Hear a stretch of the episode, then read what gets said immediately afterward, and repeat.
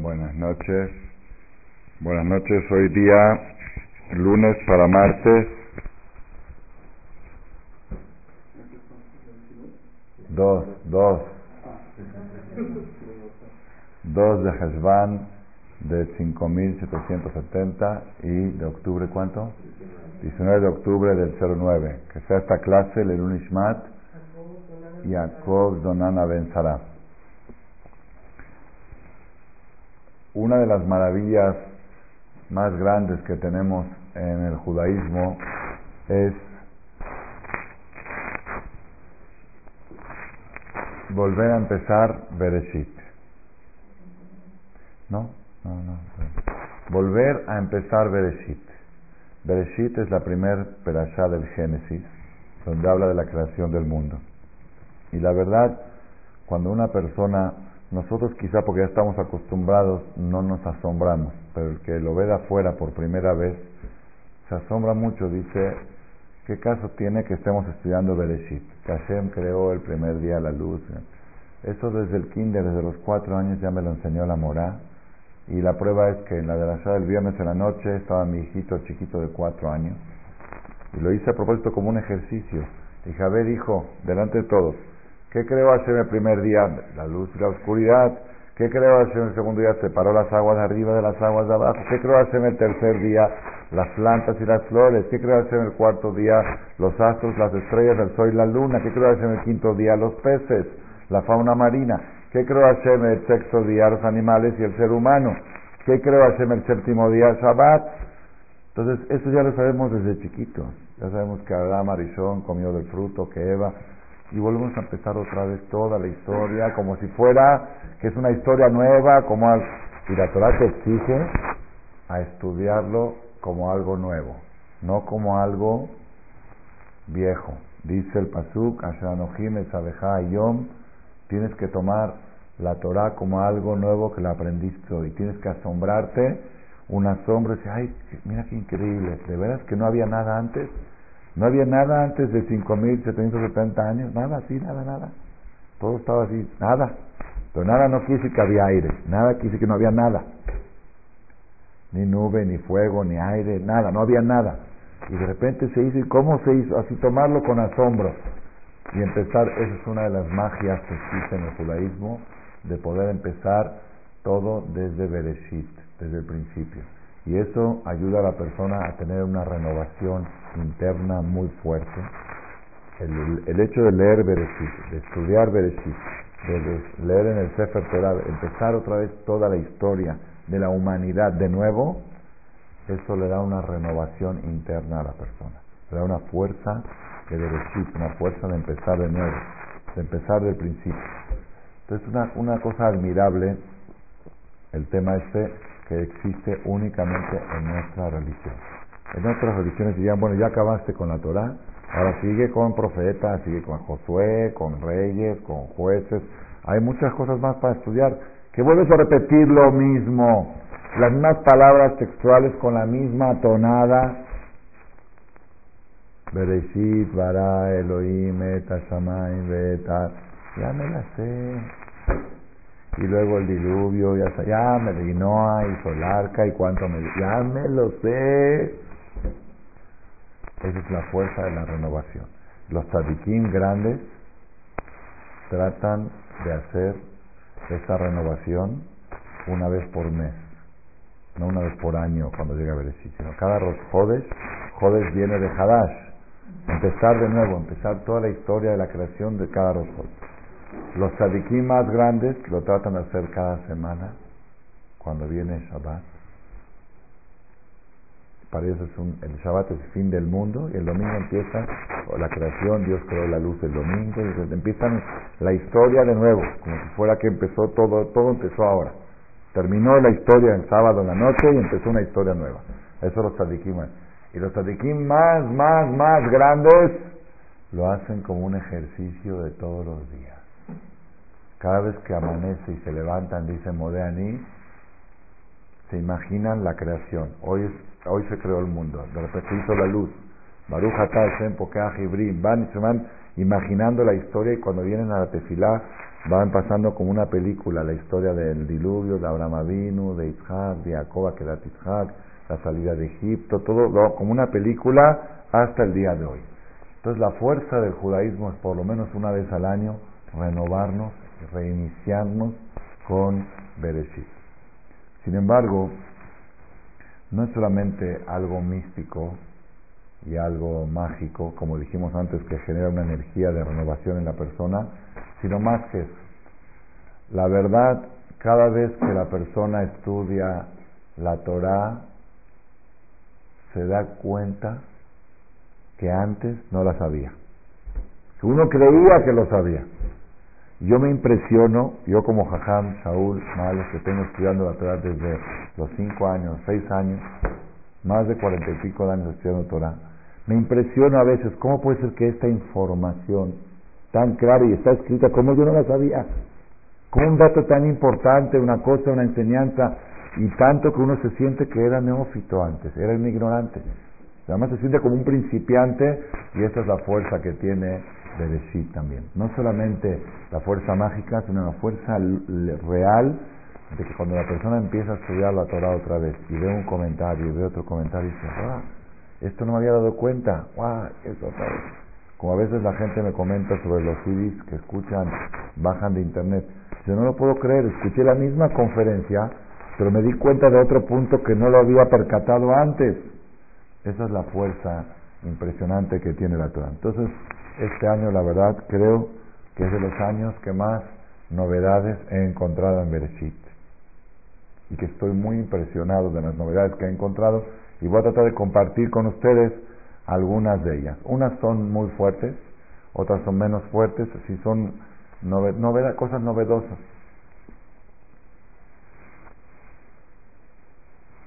Vamos a ver una una que una de las cosas que es fuerte, de las fuertes. A ver el tiempo que nos permite lo que vamos a alcanzar. No estoy yendo en el orden, en el orden sería otra cosa, pero voy a ver lo que más me impactó este año. Viene Hashem y le dice a Adam Arishon en el segundo capítulo de Génesis, puedes comer de todo menos de un árbol. Hay este árbol que está en el centro, ese no puedes probar. Porque el día que lo comas te vas a morir. Ya directamente fue con la amenaza. ¿Por qué fue con la amenaza?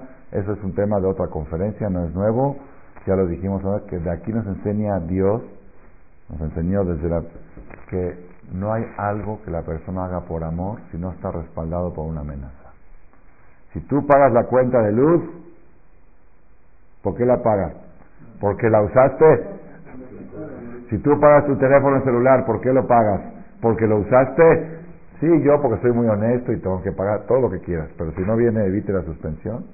Y si no te suspenden la línea telefónica, no aprendes, porque tienes otros compromisos y otras cosas. Todo. Tú le das el gasto a tu mujer, ¿por qué? Porque si no, pues, no, Shema Israel, exactamente.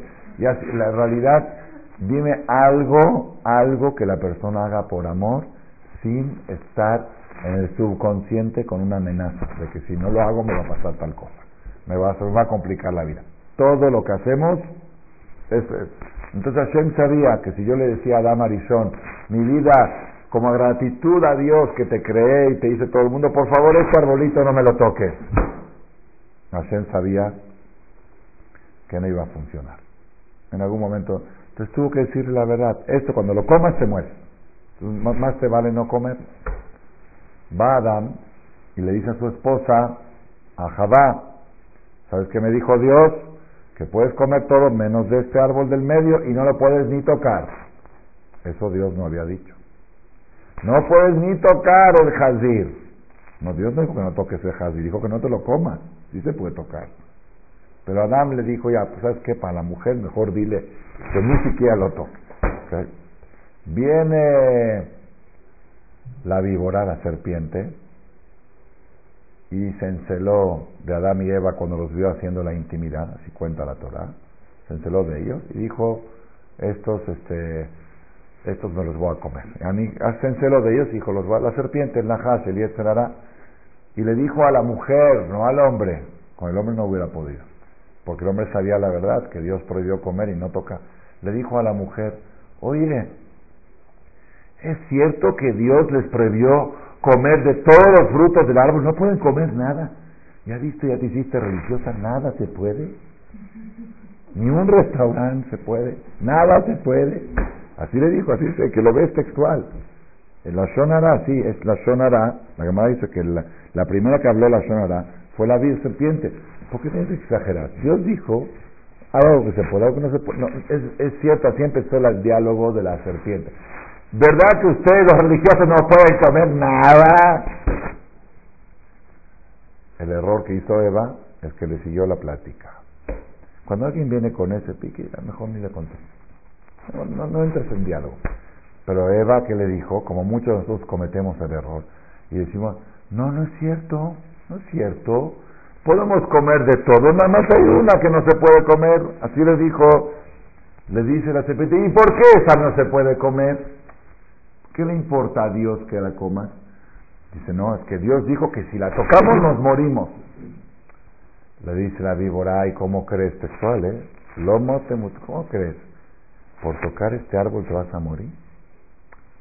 Tu marido es un exagerado, es un fanático, fue al colel y le dijeron cosas, le metieron cosas en la cabeza. ¿Cómo crees que por tocar un árbol te vas a morir? ¿Y quieres ver que así? La empujó contra el árbol. La empujó contra el árbol y la tuvo un minuto así. Dijo, ya ves que no te moriste. Ya ves que es mentira. Ya ves que es cotorreo. Entonces viene la víbora y dice, pues tiene razón. Entonces, ¿por qué Dios le dijo a mi marido que no comamos ese árbol?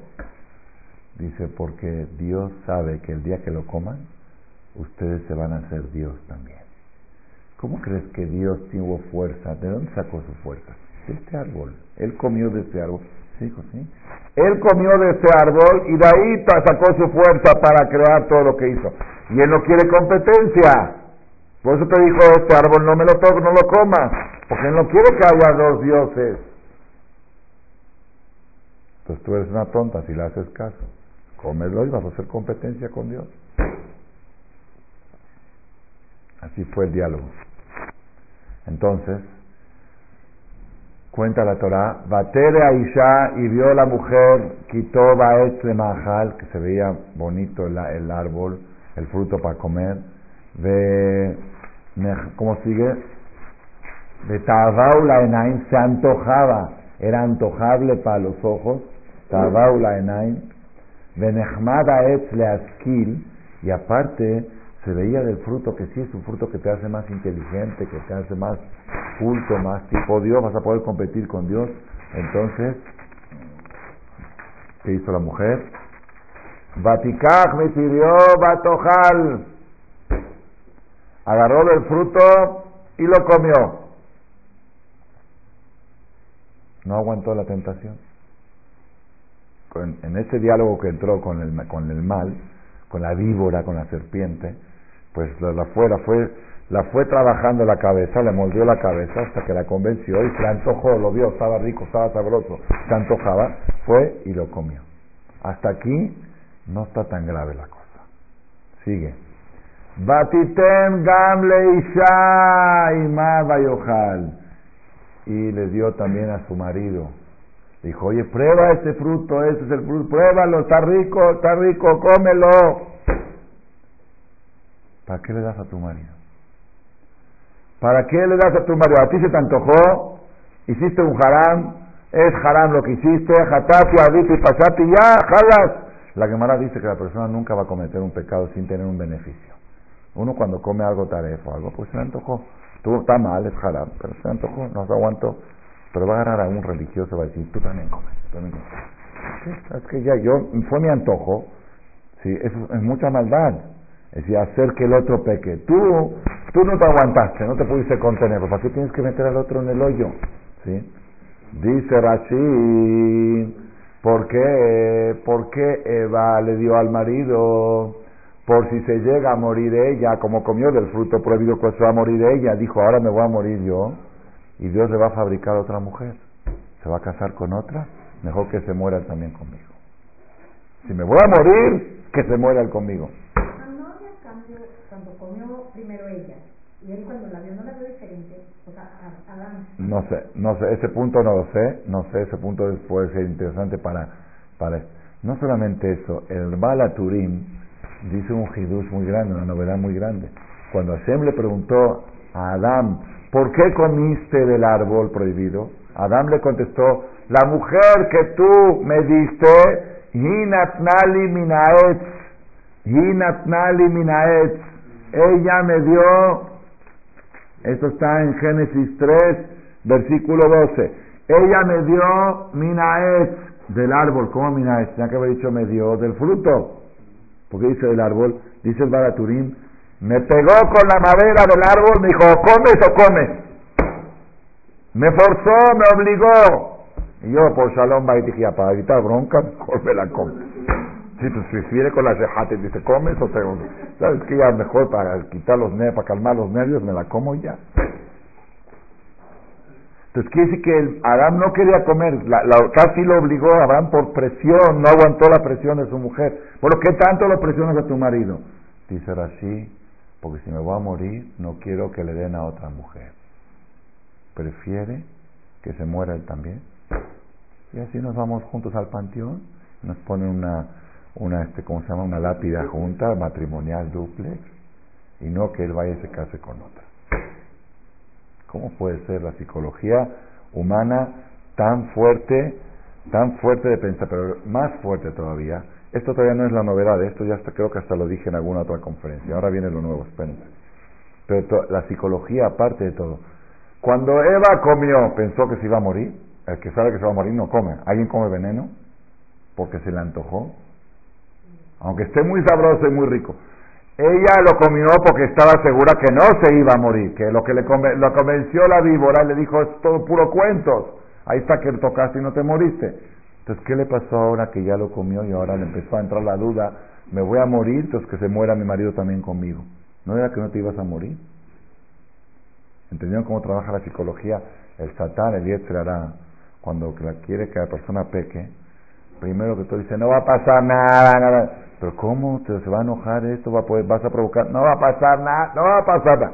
Después que ya pasó el deseo, uh, la que te espera. Ahí sí uno recapacita de que probablemente sí esto es mortal, esto es algo dañino. Pues ¿sabes qué? Si va a ser dañino, pues que se venga mi, que se venga mi marido junto conmigo. ¿Está bien?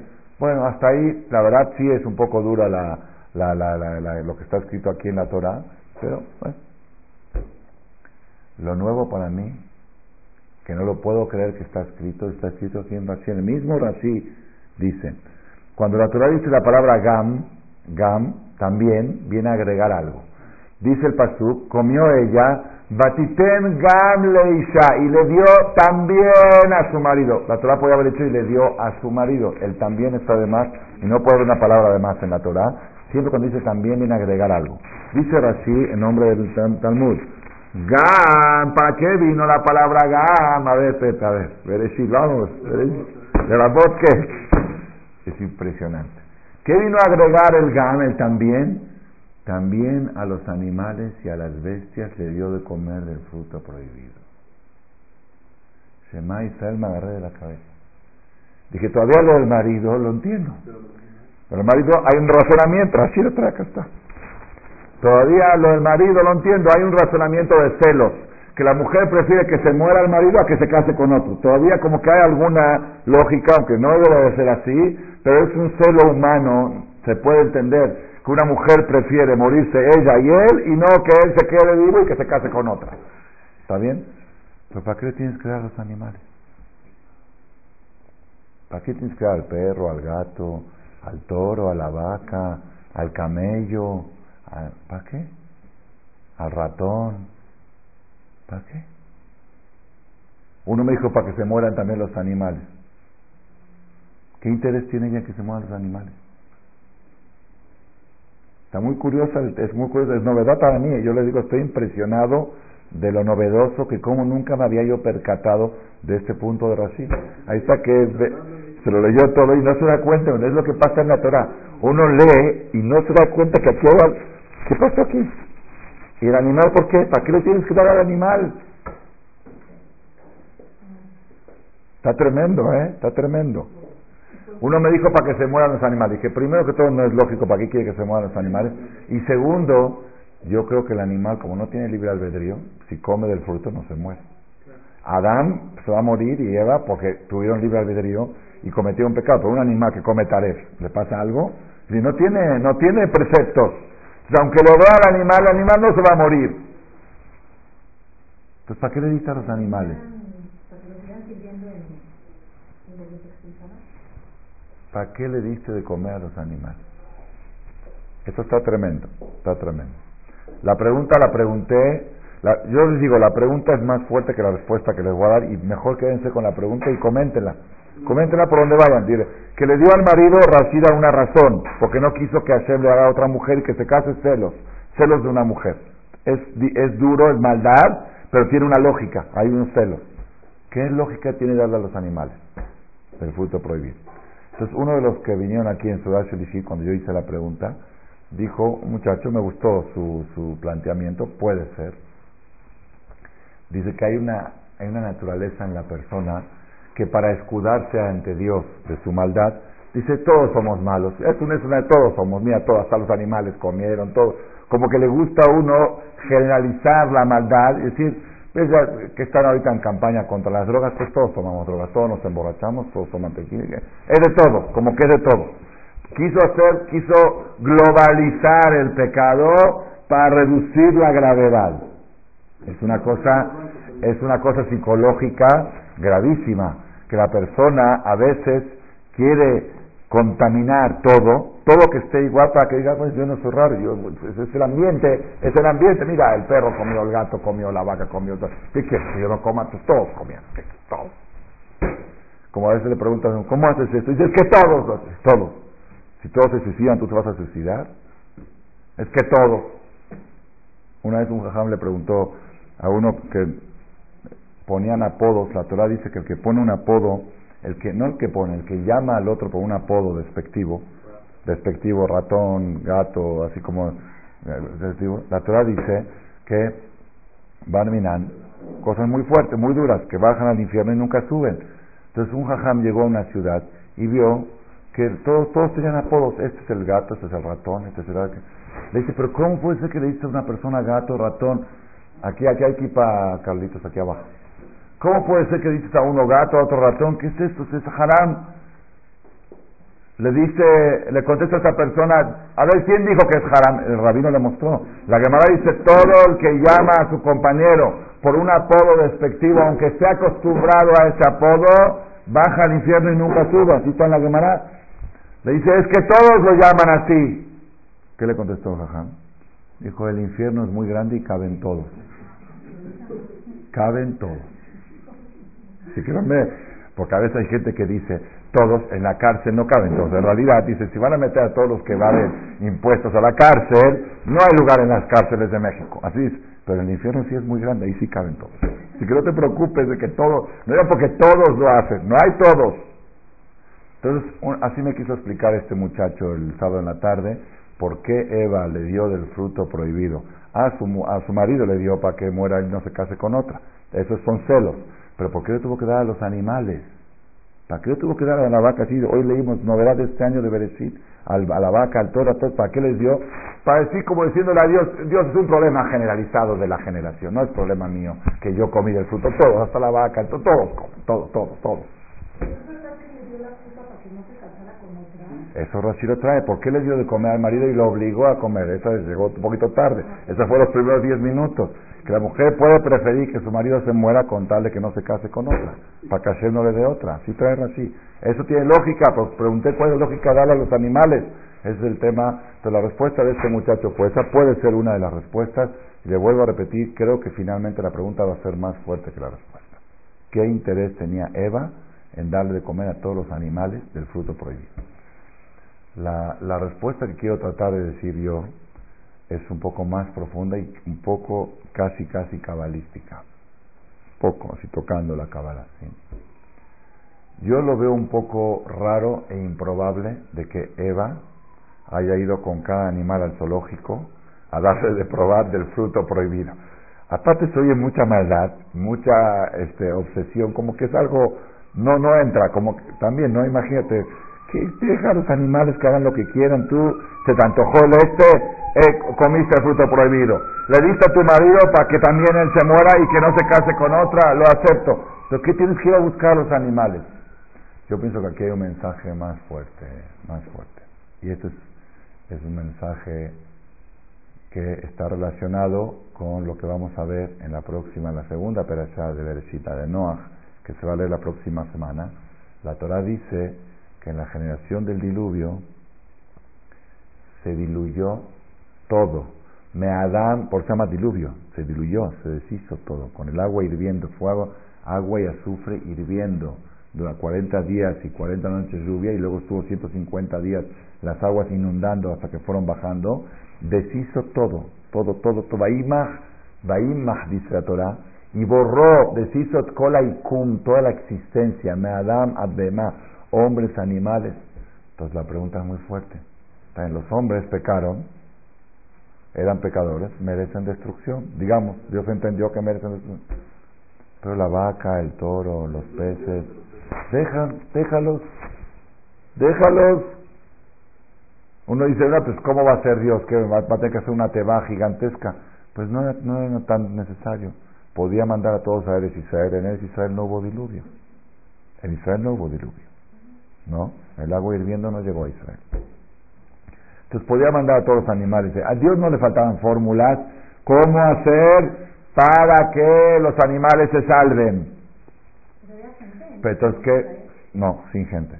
Pero entonces, la pregunta es, la pregunta es, ¿por qué se destruyeron los animales? Dice Rashi en la Perashá Noah, kol basar, porque la corrupción era tan grande que hasta los animales se cruzaban unos con otra especie, y macho con macho, y toro con toro, y vaca con vaca, hacían ya era, la corrupción ya llegó también hasta los animales, y kol basar, se corrompió toda carne, dice Rashi, que es kol basar, afilu behemah hayabaof, hasta los animales, las bestias y las aves, nizkakim lesenaminam, se cruzaban con otras especies que no eran de las de ellos. Ya la corrupción era global, era general. Entonces, como los animales también se habían corrompido, no solamente eso, creo que Rashi trae después, dice que sembrabas trigo y salía cebada. Hasta la tierra se corrompió. La tierra que tiene que producir lo que le metes, tiene que sacar. Le metes una cosa y saca otra. Ya hasta la tierra corrupta, los animales corruptos, pues Dios dijo, ¿sabes qué? Tengo que llevarme a todo para empezar una tierra nueva. Entonces la pregunta cuál es? ¿Los animales tienen libre albedrío para hacerse homosexuales? Entonces la tierra tiene libre albedrío. ¿Qué, ¿Qué es eso que la tierra se corrompió? ¿Qué quiere decir? La respuesta es muy obvia, evidente y clara y potente y poderosa en la Torah. Es una de las primeras enseñanzas de Bereshit. Cuando la persona se corrompe, cuando la persona comete actitudes de corrupción, corrupción, me refiero a lo que la Torah le llama corrupción, actitudes corruptas, la Gemara dice que en la generación del diluvio hubo tres cosas de los seres humanos. Una, que escribían acta de matrimonio de hombre a hombre, no, perdón, de hombre a animal. Acta de matrimonio, zoofilia, pero con acta de matrimonio. El señor fulano de tal le dijo a la vaca, eres consagrada para mí, según la ley, será, seré fiel para ti, te honraré, trabajaré. Y por toda la vaca, la vaca le dijo al señor que le va a dar a la tierra, va a dar mucha leche, no sé qué. Matrimonio. Segundo, que vendían carne humana en carnicería. ¿Qué quieres? ¿Carne, de pecho de res o de ser humano, del güero o del indio o del africano, de cuál te gusta, de qué tipo de carne te gusta, costilla, de cuál, de hombre o de mujer. Vendían carne humana en la, en la carnicería. Y la tercera cosa no recuerdo ahora. Era Kotvin que tú va Adam Lebema, Mojrim Basar Adam Bemakolin, no me acuerdo. Una, una cosa, un nivel, un nivel muy bajo, muy, muy bajo, llegó la humanidad. Cuando Hashem creó a Adam Arishon, dice el Midrash, el Talmud, que Hashem tomó a Adam Arishon de la mano y lo llevó a pasear por todo el mundo. Dijo, mira qué mundo hermoso fabriqué. Todo lo hice para ti. Lo llevó a ver la selva, el jardín zoológico, le dijo, mira, mira el pavo real, mira el avestruz, mira, todo eso es para ti, mira las cataratas del Iguazú, mira las de Niágara, mira las montañas, los mares, los océanos, los tipos, de peces, millones, todo, todo esto, en árabe, todo esto para ti.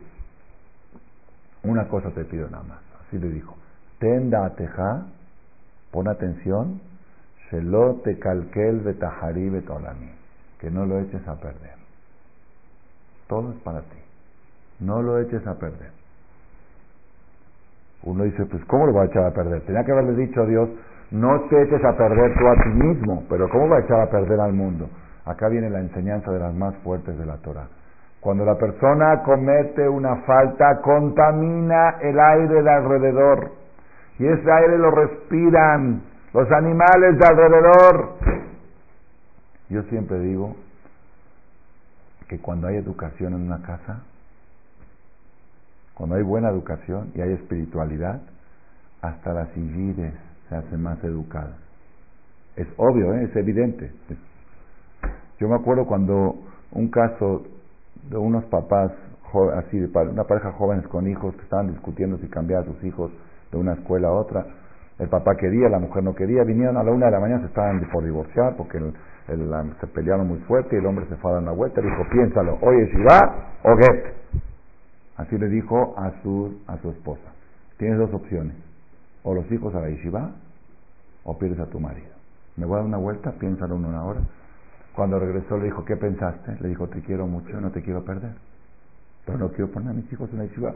Vamos a hablar de Jajamales, me despertaron. Vinieron a verme en pijama, a una y media de la mañana. Aquí arriba yo vivía, los recibí.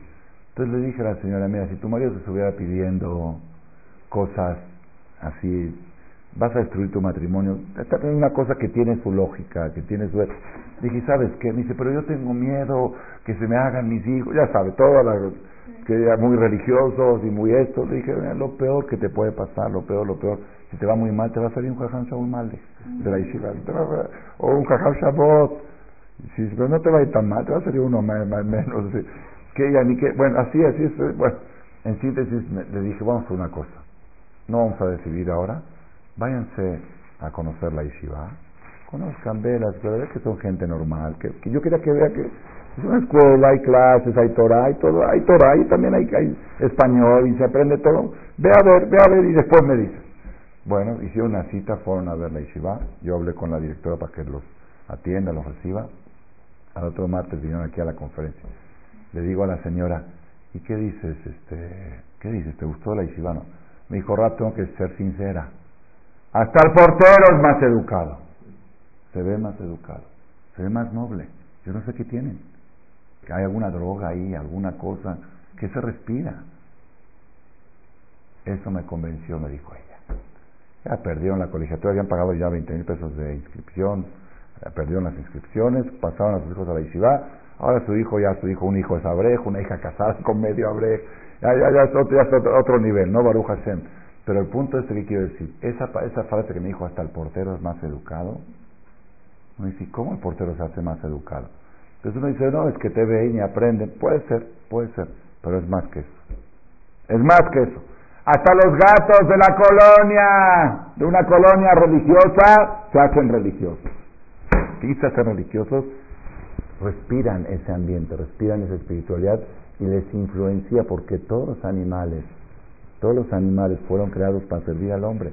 Hoy estamos haciendo seguridad de los jodes en, mi, en la casa de ustedes, con carne, como es entonces esposa preparó unas tiras, hicimos medio así asado a la parrilla eléctrica. ¿no? Viene mi hija y me dice, no me gusta la tira, me voy a comer un, un cereal o no sé qué. Le dije, ¿sabes qué orgullosa va a estar esa vaca de poder haber llegado a tu estómago? Si pudiera hablar la vaca, si, porque podía haber estado en la mansión, en cualquier otro restaurante, y llegó a la boca de una Eset Hait, que dijo Jacob Niavit Baró, si pudiera hablar la carne dentro de tu estómago, diría gracias por, por, por elevar. Los animales saben que fueron creados para servir al hombre, para elevar, para elevar los niveles espirituales. Cuando la persona se corrompe, cuando la persona comete cosas malas que no se deben de hacer, inmoralidad, eso contamina el ambiente y los animales lo respiran y se les pega y de repente el animal mismo no sabe por qué fue a cruzarse con otro animal que no es de su especie. Y la tierra se contamina y no sabe por qué le eché, le eché trigo y salió cebada. Eso es lo que nos enseña la Torah en la Perashá de Noah, la contaminación ambiental que provoca las faltas que cometen los seres humanos. Una vez yo había dado este, este mensaje en alguna conferencia y una persona me trajo un artículo de San Francisco, que es uno de los lugares más de más homosexualismo que hay, que en las alrededores de San Francisco los animales de alrededor son homosexuales también. El camello con el camello. Sí, los pájaros. Pero me trajo el artículo, no lo podía creer. Está en la Torah, está en la Torah. Pero el animal no tiene libre albedrío. El animal no es inteligente para copiar conductas. No vas a decir que esos animales vieron a hacer. No, nada más el ambiente se, se, se impregna, se contamina. Entonces, esta novedad quiero decir yo. Se me hace difícil creer que físicamente Eva agarró del fruto prohibido y le fue a dar a cada animal y animal. Viene la Torah y te dice, Eva comió del animal y lo obligó a su marido a comer. Ahí sí lo forzó, como dijimos antes, porque quería que si se llega a morir que se mueran los dos. Y esa actitud que hizo, esa falta que cometió, contaminó a toda la creación. Eso quiere decir que le dio de comer a cada animal. No es que ella fue físicamente y dijo coman del fruto. Esa es una novedad que aprendimos este año de Bereshit. Y como les dije, la, la causa de que estoy diciendo este mensaje no es tanto para el mensaje en sí, sino para que veamos cómo cada año podemos aprender algo nuevo de la misma Torah. Como Pepe estaba aquí asombrado que se leyó todo el Rashi y sabía que no se le fue ni una, y a mí tampoco no se me fue ni una, pero no se le acuerda ni se percata uno de las cosas nuevas que salen. La otra novedad, esta novedad nos tiene que traer como consecuencia de que la persona tiene que saber la responsabilidad que tiene uno mismo cuando haces una actitud buena, contagias. Contaminas, eh, eh, contagias el ambiente para bien. Y cuando haces una actitud negativa, si fuera nada más para ti el problema no es tan grave, pero tú, a veces, si yo le digo a una persona, ¿por qué haces eso? Que me dice, ¿tú qué te metes en mi vida? No me estoy metiendo en tu vida, tú estás contaminándola. Es como que alguien pasa con un carro sacando humo. Tú le dices, ¿qué sacas humo? Dice, no te metas en mi vida. Oye, ¿qué es tu vida? Estás tú contaminando el medio ambiente. El medio ambiente es de todos. Por eso tenemos derecho a protestar cuando hay una conducta negativa, porque a mí me hace daño. Mis hijos respiran eso que tú estás haciendo y el día de mañana mi hijo lo puede llegar a hacer no porque lo aprendió de ti, yo no lo voy a dejar que lo vea, pero porque lo respiró del medio ambiente. Ese es uno de los mensajes que podemos aprender de esto de que Eva le dio de comer a cada animal. No le dio de comer a cada animal, sino la actitud que ella hizo contaminó el medio ambiente. Una historia va a terminar esta parte de la del mensaje. Es una historia quizá ustedes ya la habrán escuchado alguna vez, pero no sé si la escucharon con el mensaje final. A veces se cuentan una fábula o una, una parábola y si no te dan el mensaje, como que quedó en la historia bonita. Cuentan, puede ser que fue real, creo que sí había sido real, de un, una pareja de gente mayor en Polonia, en pleno invierno, hacía mucho frío, nieve, y los dos, la verdad, trabajaban para mantenerse porque eran pobres, no tenían, tenían que trabajar los dos. Y tenían un solo abrigo de piel. Ahí, sin abrigo de piel, no se puede salir a la calle cuando hay nieve bajo cero. Tenían un solo abrigo de piel. Y empezaron a discutir el hombre y la mujer. ¿Quién tiene el derecho a usar el abrigo de piel? Era unisex, lo podían usar cualquiera de los dos. Y estaban discutiendo quién tiene el derecho a usarlo. La mujer dice, yo, porque soy mujer, soy el sexo débil, y las mujeres somos más frágiles y somos más eh, susceptibles a, agriparnos, a mí me toca que me, que me, des el, abrigo. Y el marido dice, tú no sabes valorar, yo me paro a las 4 de la mañana para ir al primer miñán, para luego poder ir a trabajar, y a esa hora el frío es tremendo, tú sales a las 10 de la mañana a trabajar cuando ya hay solcito, yo salgo a las 4 de la mañana y vuelvo a las 9 de la noche cuando hace mucho frío, yo necesito más el hombre y si el hombre no trae mantenimiento, la mujer de qué vive, en todo, discusión, discusión, discusión, si yo estoy el hombre o la mujer, hombre o la mujer, bueno, como eran religiosos, ¿no sabes qué? Para no pelear y para no disolver nuestro matrimonio por un problema así, vamos con el jajam.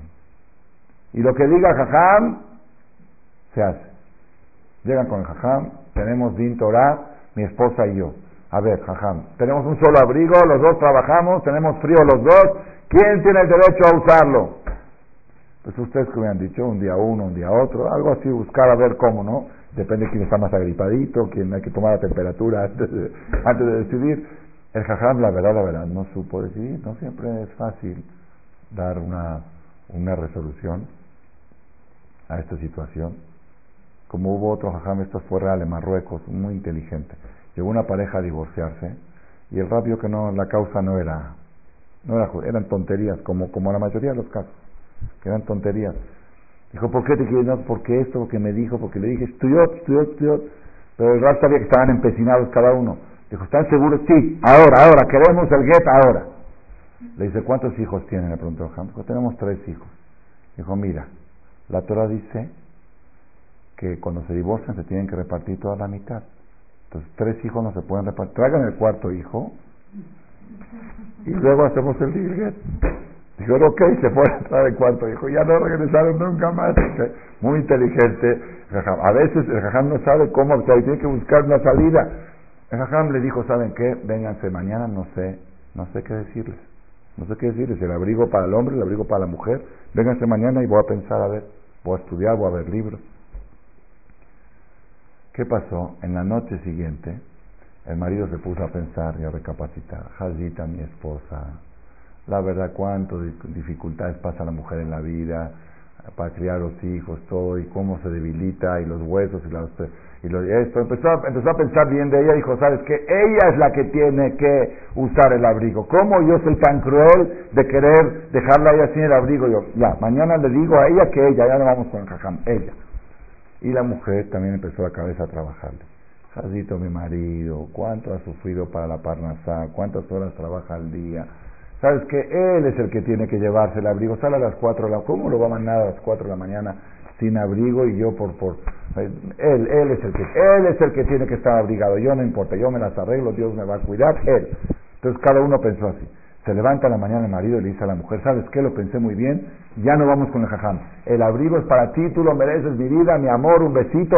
¿Cómo? Dice, no, yo lo pensé muy bien y el abrigo es para... No, ¿cómo crees tú? No, ¿cómo crees tú? Y ahora salió al revés. Y se ponen a discutir y también no se ponen de acuerdo. No se ponen de acuerdo. Tú, tú, tú, no, tú. otra vez van con el jajam, pero ahora con la discusión al revés. Viene jajam, sabe que lo pensé muy bien y ella se lo tiene que poner. Le dice, jajam, lo pensé muy bien y él se lo tiene que poner. ¿Qué hacemos, jajam? No nos ponemos de acuerdo. Dijo, espérenme un minuto. Se metió adentro jajam. Él tenía dos abrigos, tenía un abrigo de más. Dijo, se los regalo. Y tienen dos.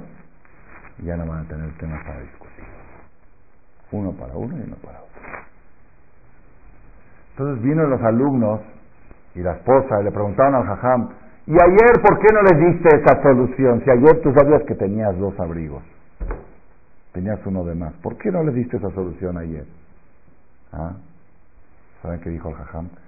Cuando venían los dos tan egoístas, yo, yo, yo, yo, yo, pues la verdad me contagié, yo también decía, yo, yo, un abrigo para mí también. Cada uno está agarrando solo suyo, pues me contagié yo también.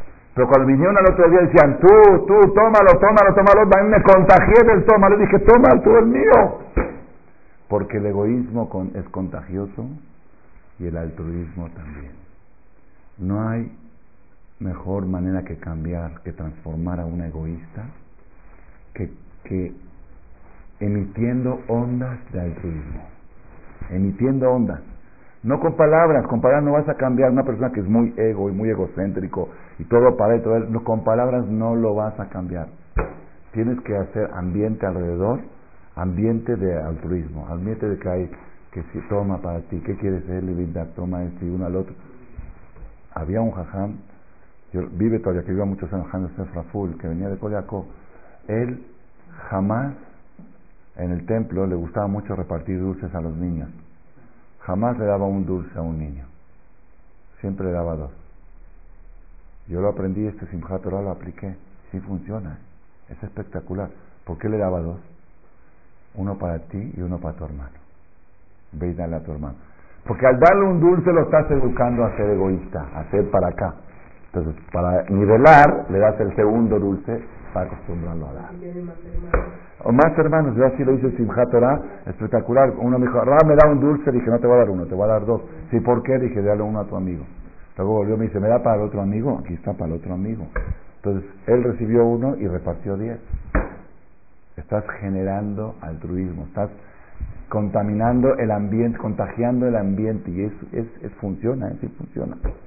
Tenemos que tratar nosotros de alejarnos de ambientes egoístas y si ya estamos en un ambiente que no nos podemos alejar, tratar de, de, primero todo, protegernos de no contagiarnos y hacer lo contrario. Uno dice, pero yo no voy a arreglar el mundo, ¿cómo a arreglar? Si lo vas a arreglar, con tu actitud lo puedes arreglar. Puedes arreglar no todo el mundo, pero tus 20, 30 personas que están alrededor. Y sí cambian, sí cambian. Uno dice, no, yo tengo ya 10 años dando y no veo ni un cambio. Hay cambios, los cambios son internos y tú no te puedes imaginar lo que hubiera sido de tu gente de alrededor si, tú no darías ese ejemplo, si no emitieras esas ondas de, de, altruismo, de, generosidad. Entonces, esa es una de las enseñanzas importantes de decir Comió del fruto prohibido, le dio a su marido para que se muera junto con él y le dio a todos los animales, según mi interpretación, no se los dio físicamente, sino al contaminarse ella y él, se contagiaron toda la, toda la humanidad, toda la creación. Todo, todo bajó de categoría. esa es una de las enseñanzas. La otra, no, quizá no, es tan trascendental, pero nada más para ver la importancia de estudiar y de aprender y saber que siempre somos novatos en Bereshit. Siempre, en toda la Torah, le entras a un tema y aunque ya lo habías estudiado, apareces como novato. ¿Qué creó Hashem el cuarto día? El día miércoles a ver, a ver, aquí, a ver, Pepe, di, a ver, quiero este, porque te voy a cachar, por eso digo, a ver, ¿qué creo hacer el cuarto día? El sol, las estrellas, la luna, las luminarias. Bueno, no, la luz fue el primer día. Bueno, entonces, entonces, este, ahorita voy a demostrarle a Pepe algo que no sabía, yo tampoco lo sabía hasta este Shabbat. También que está escrito en Rashi y no nos da cuenta. Dice la Torah que Dios creó las dos luminarias grandes. Echenea Meorot Agedolim. Y después dice la luminaria grande para el día y la luminaria pequeña para la noche. Entonces una contradicción. Primero me dices las dos grandes y luego me dices la grande para el día y la chiquita para la noche. ¿No me dijiste que las dos eran grandes? Entonces dice Rashi que al principio es del Talmud. Al principio las dos eran iguales. Sol y luna tenían la misma luz.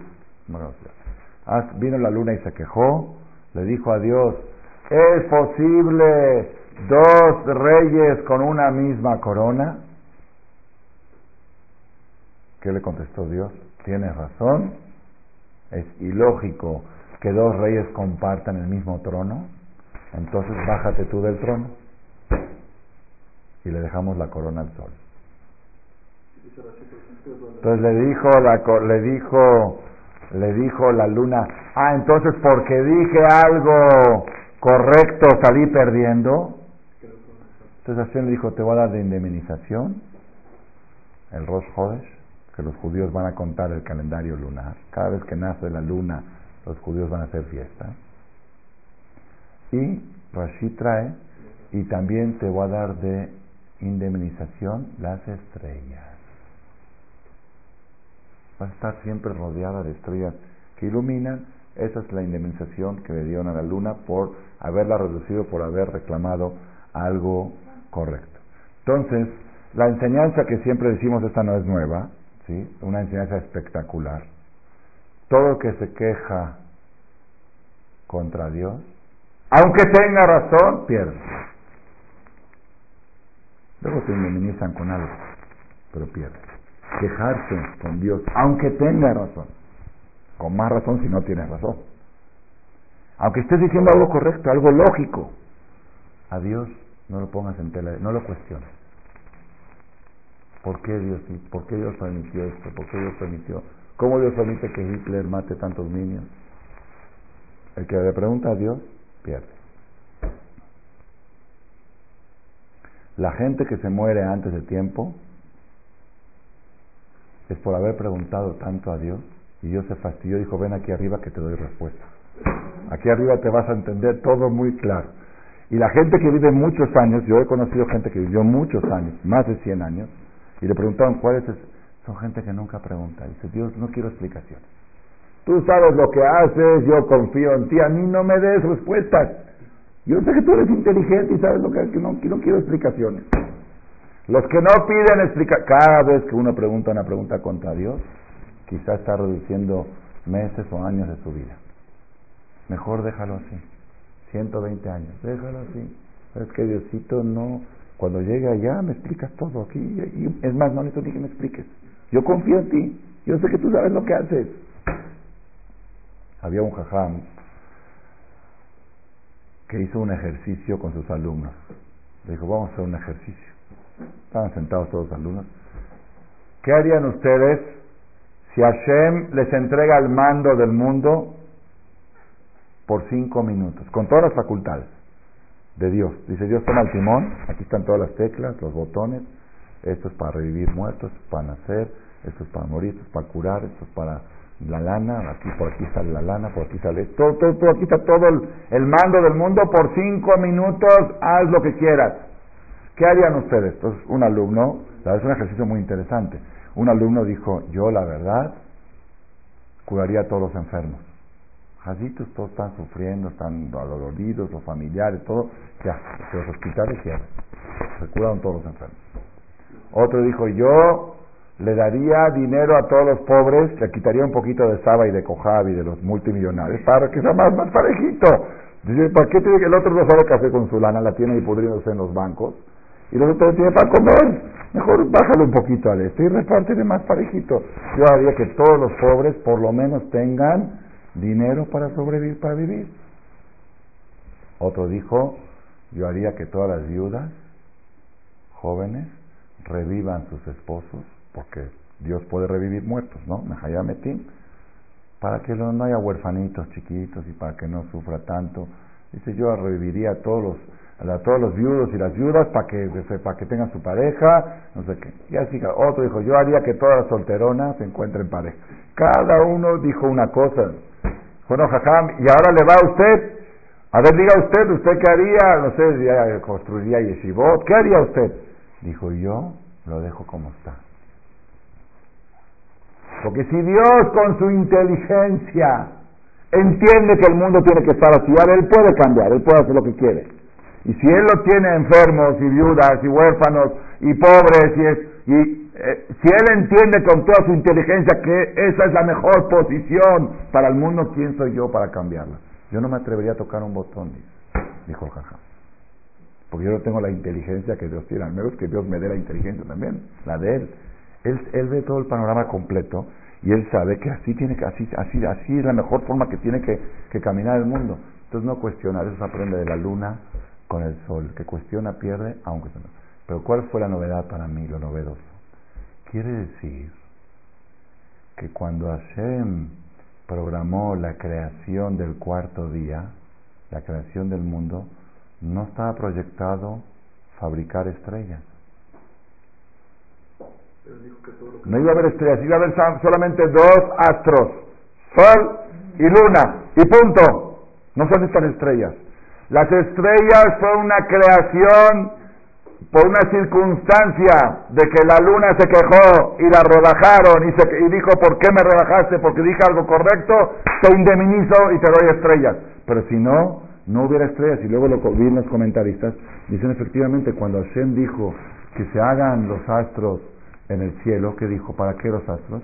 Para distinguir entre el día y entre la noche, y que sean para marcar fechas, fiestas, Beshanim, para marcar el, calendario. Para el calendario no se necesitan las estrellas. Con el sol, calendario solar y lunar, ya es suficiente para marcar un calendario. ¿Dónde No hay calendario estelar, estrellar. Las estrellas es una creación de segunda instancia. Para mí fue una novedad tremenda. Después, cuando pasó el Vayá, se lo me Tamahora Gadol, Betamahora Katán, Beta Kohabim. Después surgió la necesidad de crear estrellas.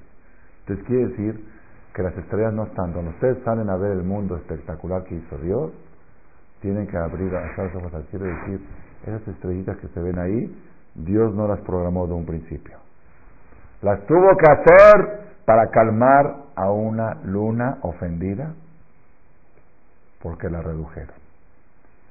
¿Y de qué me sirve a mí saber eso? Pues ahora se me ocurrió, ¿eh? gracias a la conferencia. Probablemente para que cada vez que salgas y veas las estrellas, te acuerdes de este mensaje. Nunca te quejes. No conviene quejar. Te van a indemnizar, pero con unas estrellitas. Mejor quédate un sol. Tú eres un sol, si te quejas bajas de nivel a luna. Mejor quédate sol. Está escrito en los Sefarim, Akedoshim, que es muy bueno ver el cielo. Bashamaim Mevi Irat Observar el cielo genera temor a Dios en el corazón de la persona. Es muy bueno cuando uno está en la playa o algo, en la alberca. Dice, bueno, ¿qué estoy haciendo? ¿Estoy poniendo el tiempo? ¿Estoy asoleando? No, no. Te estás asoleando, ya no me quiero asolear porque ya estoy muy quemada o algo. Voy a ver el Shamay. Verlo. Pero yo pensaba que era nada más el cielo de día.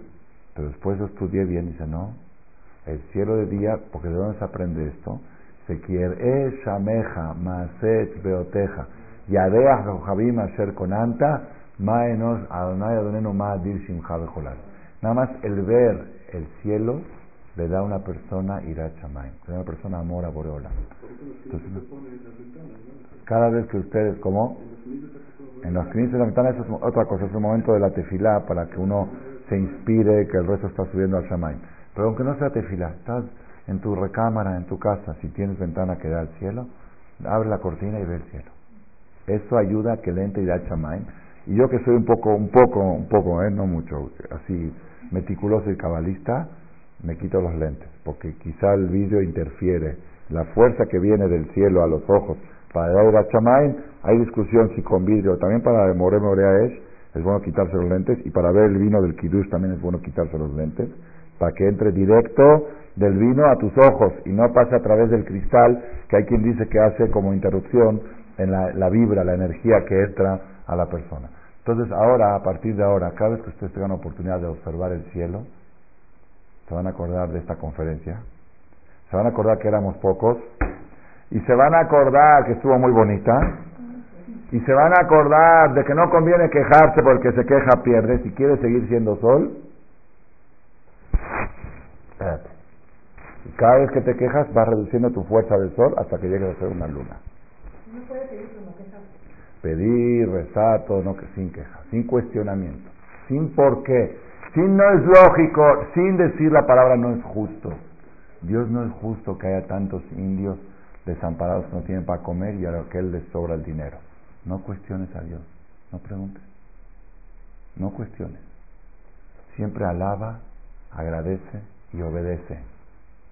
Entonces, cuando ves tú el sol y la luna y las estrellas y te acuerdas de estos mensajes, estás metiendo dentro de ti la emuná, la fe, que Hashem es justo, que es correcto, que es inteligente, y todo esto genera positividad para la persona.